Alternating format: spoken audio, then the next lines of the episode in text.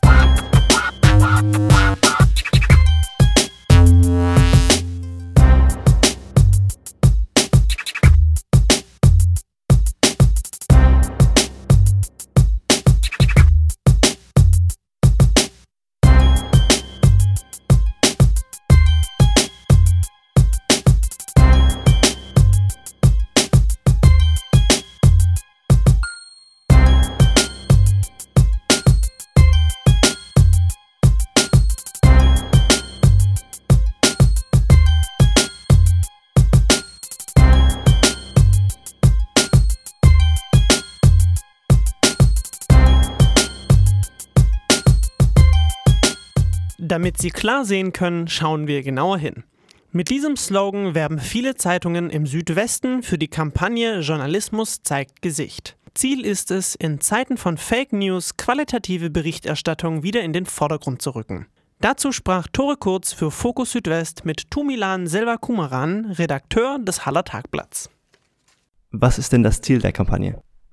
Gerade in Zeiten, ähm, wo im Internet viel Fake News verbreitet wird, Meinungen geäußert wird, ungeprüft äh, Dinge geteilt werden, ist es umso wichtiger, professionellen Journalismus zu machen, diesen auch zu bewerben und zu zeigen, ähm, dass hinter einer Nachricht sehr viel Arbeit steckt.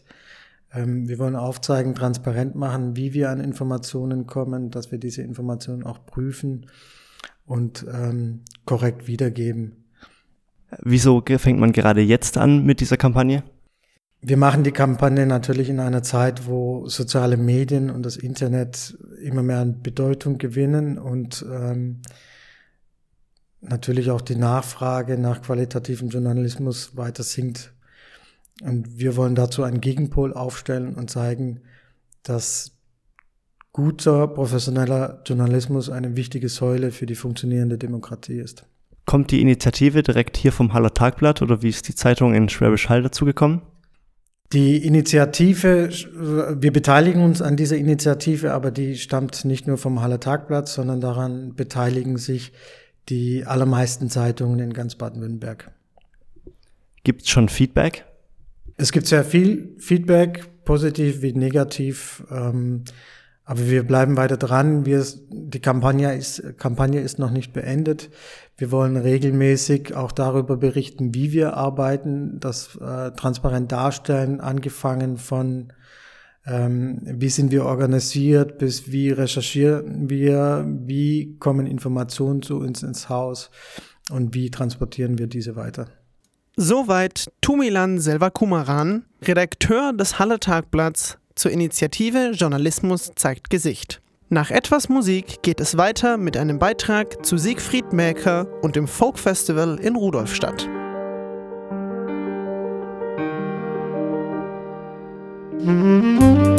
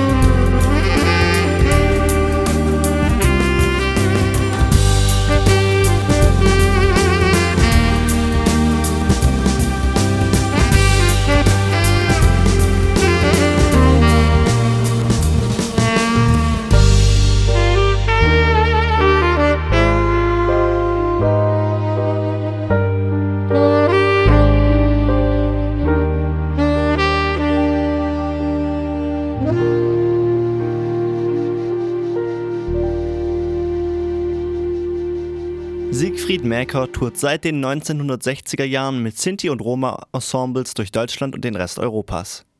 Der Pionier des Genres ist mitverantwortlich für die Wiedereingliederung der Sinti und Roma in die bundesdeutsche Gesellschaft. Für dieses Engagement wurde er im Juli bei einem Folkfestival in Rudolstadt geehrt. Tore Kurz sprach für Fokus Südwest mit dem Tourmanager über seinen Werdegang und die Auszeichnung.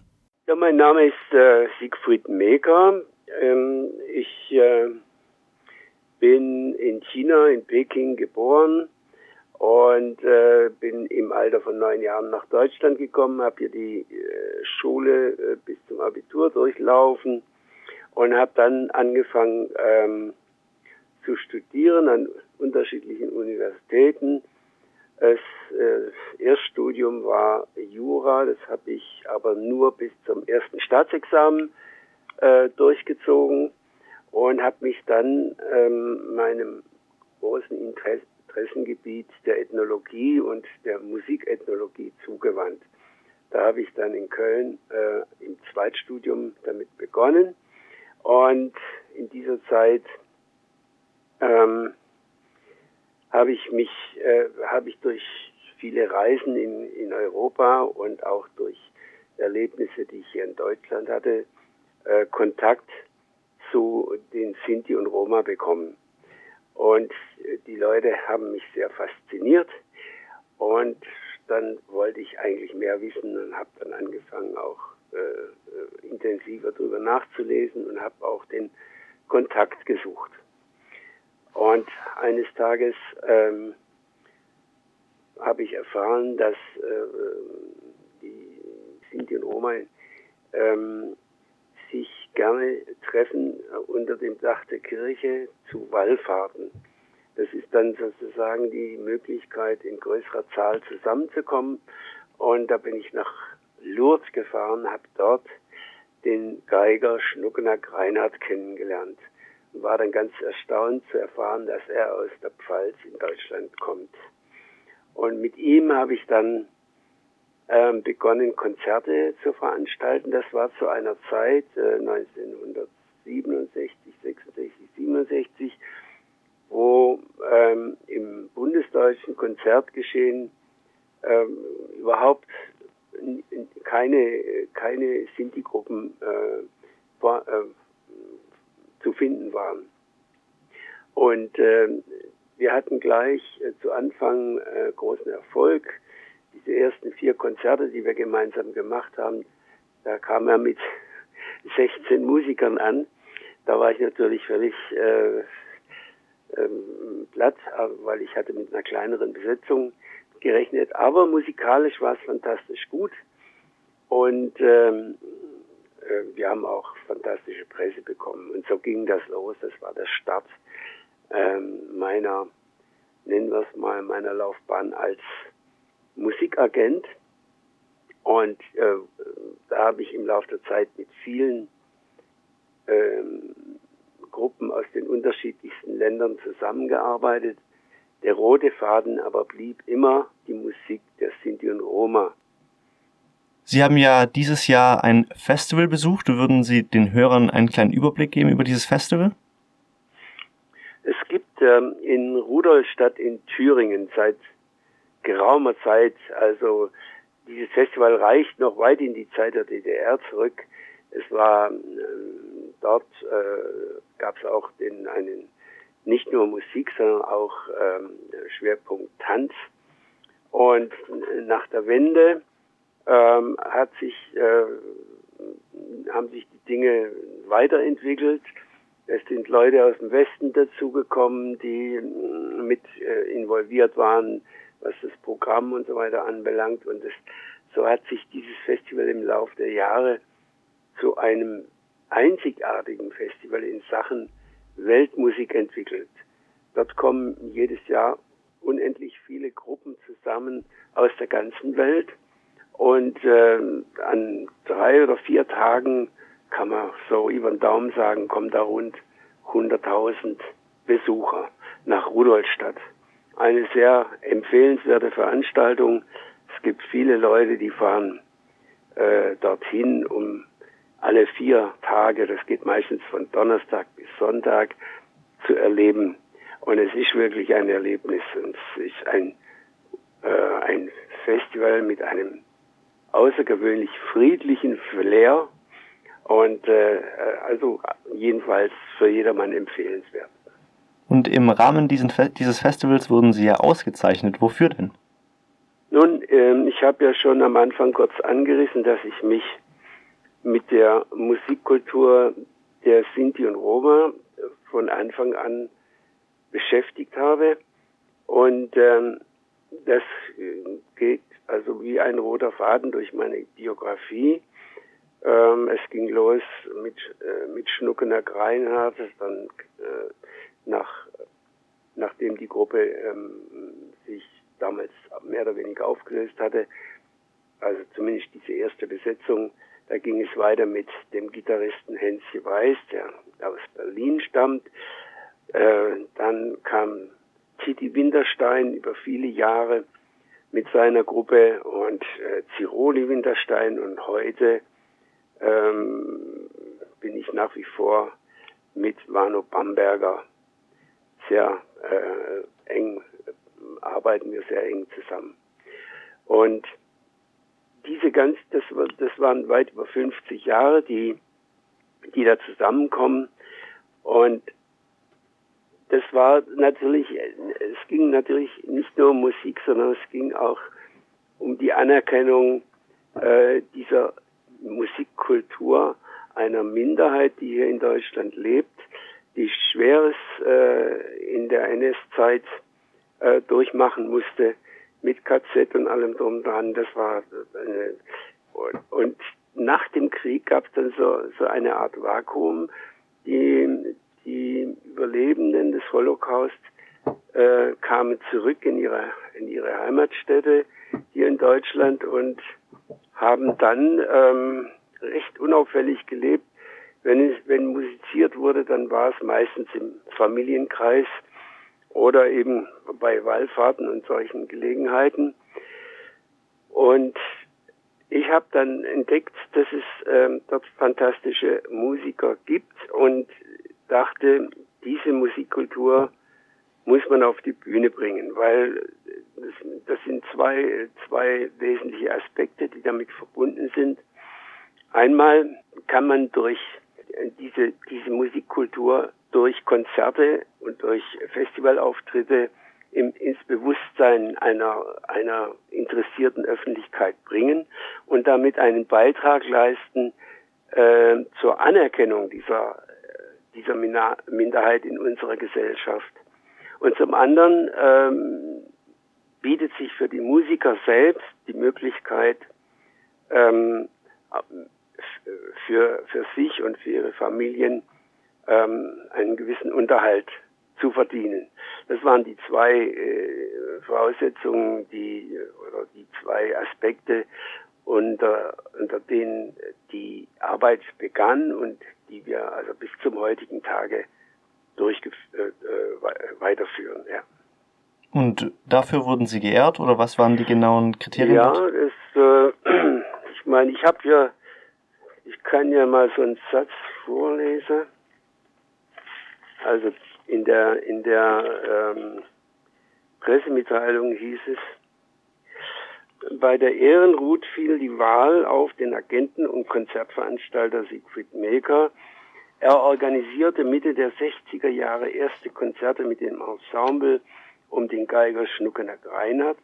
Als Pionier habe er sich um die Musik und fast noch bedeutender um die Wiederanerkennung der Sinti und Roma in der bundesdeutschen Gesellschaft verdient gemacht, begründet die Jury ihre Entscheidung. Zu einer Zeit, als noch nicht zwischen Sinti und Roma unterschieden wurde und das Wort Zigeuner ein Schimpfwort war, brachte Siegfried Meker die Crème de la Crème der internationalen Sinti- und Roma-Musik auf die Bühnen. Mit dem, äh, mit Siegfried Meker geht der Ehrenpreis an einen Agenten und doch auch nicht, denn ausgezeichnet wird er nicht dafür, dass er über Jahrzehnte Künstler wie Zupfgeigen, Hansel Jams, die Sands Family oder Exprompt an Veranstalter vermittelt hat, sondern für seine unschätzbaren Verdienste um die Musik der Sinti und Roma in diesem Land. Das war die off offizielle Begründung.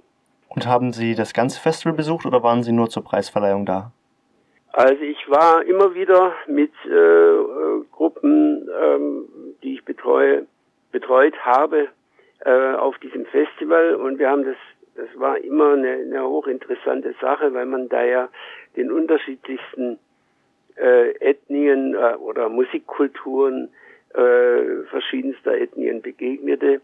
Und es war, ist eine sehr spannende Geschichte. Zum, das letzte Mal war ich dort 1900, ähm, nein, Quatsch, äh, 2018 mit äh, der Gruppe Wano Bamberger und Band, ähm, die gerade von einer Russland-Tournee zurückgekommen waren und dann im Rahmen des Festivals zwei Konzerte gaben, die sehr begeistert aufgenommen wurden.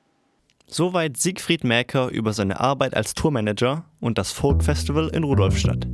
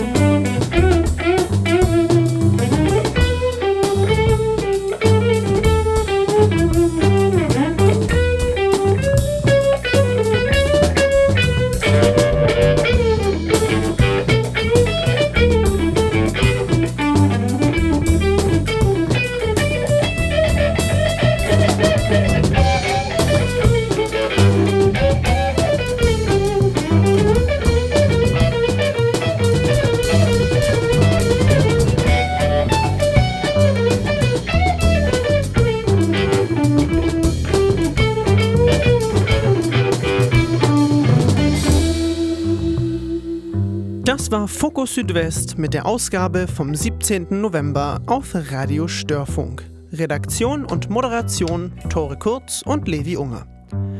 Alle Meldungen zum Nachlesen und alle Beiträge zum Nachhören findet ihr auf www.störfunk.de.